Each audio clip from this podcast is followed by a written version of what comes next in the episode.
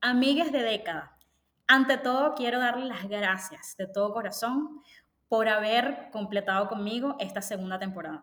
Gracias a todos y cada uno de ustedes, donde quiera que se encuentren, por escucharme y por compartir el contenido que les ofrezco desde lo más profundo de mi corazón y desde mis experiencias en cada uno de los episodios de este podcast. De verdad me hace muy feliz saber que personas de México, Estados Unidos, Brasil, Perú, Venezuela, Argentina, España, Alemania, Nueva Zelanda, Japón, Francia, Colombia, Bélgica, muchísimos otros lugares están allí. Ustedes están allí escuchando estas reflexiones y estos pensamientos y aprendizajes que he tenido. Y sobre todo me alegra que no se queden en un grupo limitado de personas dentro de mi círculo más cercano, sino que les pueda estar ayudando a ustedes a crecer y también a expandir ese mensaje entre muchas otras personas más. Gracias por acompañarme durante estas dos temporadas y por escuchar cada uno de los episodios de este podcast.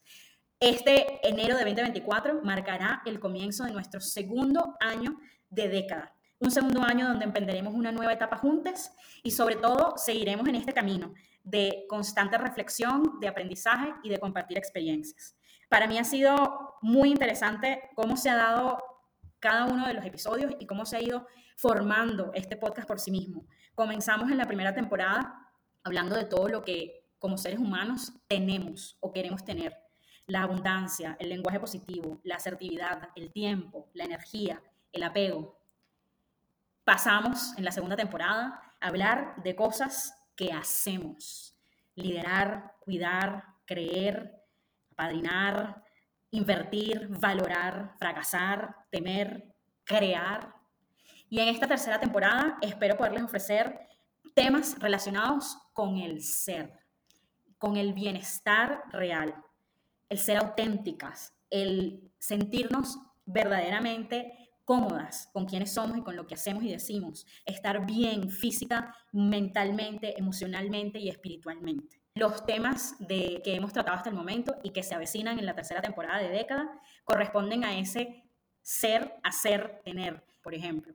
Tengo que trabajar duro para poder ganar mucho dinero y así poder ser reconocido o poder ser famoso o poder tener estabilidad o poder ser querido por los demás. Cuando en realidad la vida se trata de ser primero y ante todas las cosas. Por eso me emociona tanto todo lo que les tengo preparado para la tercera temporada de década y espero sobre todas las cosas y como siempre que ese contenido sea de su agrado, pero sobre todo les ayude a seguir conociéndose y a seguir creciendo, a ser quienes ustedes quieren ser, de manera irreverente, si así lo quieren, pero con toda la intensidad y con toda la verdad, sin miedo y sin limitaciones. Los espero en enero para el comienzo de la tercera temporada de Década. Gracias, gracias por su apoyo.